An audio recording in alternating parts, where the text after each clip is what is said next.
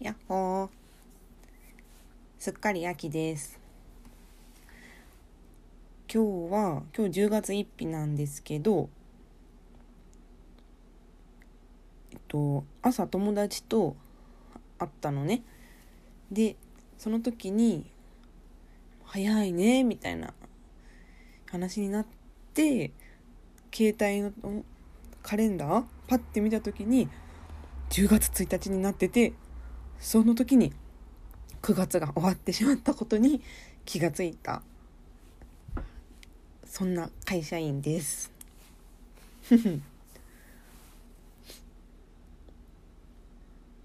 近頃ですね。なんか知らないけど仕事いっぱいあってあっという間に9月も終わっちゃったなって感じだけど季節が終わるのって一瞬じゃん？で社会人になってから一層それが色濃くってフリー時間が短いからさどんな季節でも朝から夕方くらいまで私は業務をね仕事するわけ。だからフリー時間短いから一瞬なのね。だけどこの秋からはちょっと食い止めようと思ってそれを。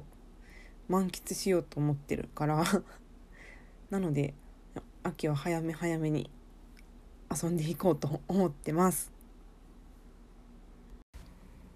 今日は最近私が頭の中で整理したことがあってその話をしようと思います。何かっていうと SNS ってグッドボタンあるじゃん？インスタだったらハートのマークのやつ。あれっていいねボタンって言うと思うんだけど、いいねの数が多いとか、いいね伸びたとかって使いますよね。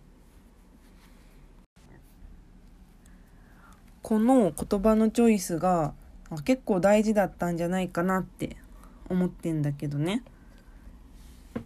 いいなボタンじゃなくて、いいねボタン、いいねボタンって名付けられてるのが大事だったって思ってる。いいなのなは文法で言うと助詞で英単っていう意味のある助詞だと思う。で英単は感情を表す時に使う言葉だと思います。例えば美味しいなとか疲れたなって時に使う。もう一個の「いいね」の「ね」も英単の意味もあるんだけど自分の考えを表明する時とか気持ちを主張する時に使います。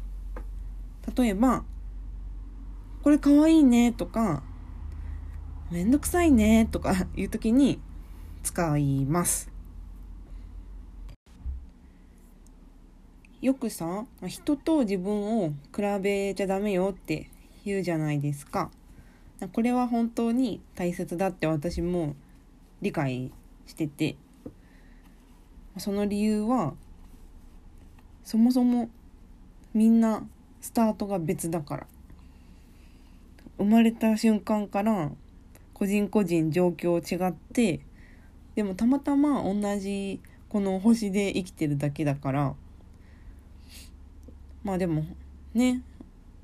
人の持ってるものとか見て羨ましく思ったりすることもあるけど。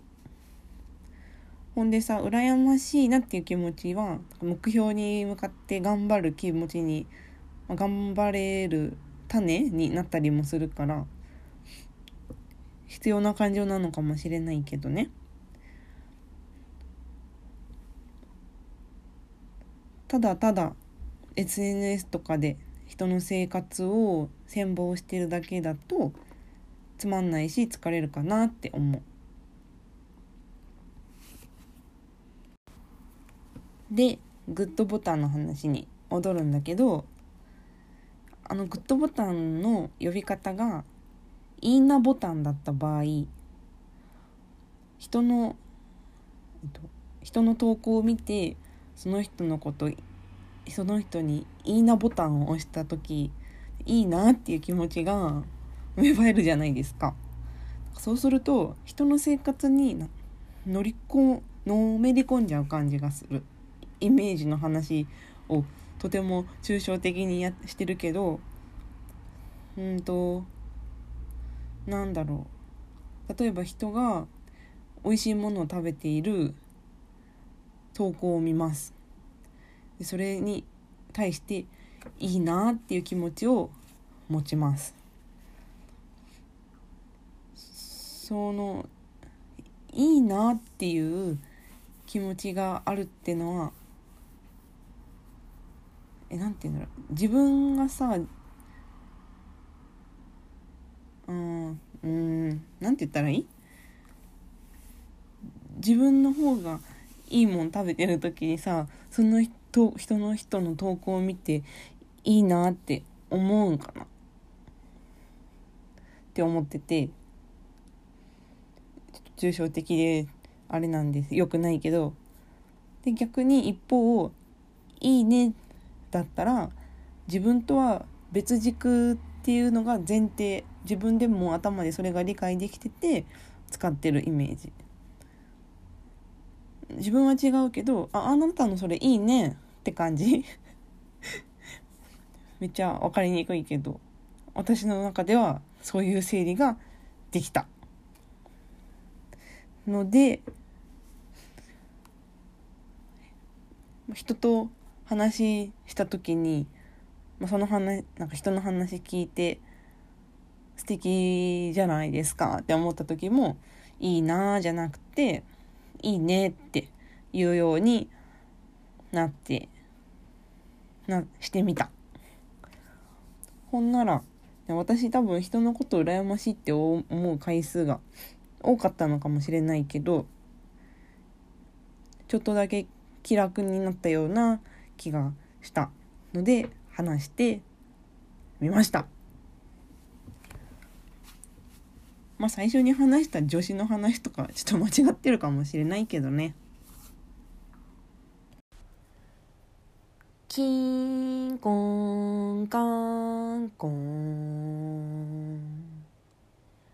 キンコンカンコン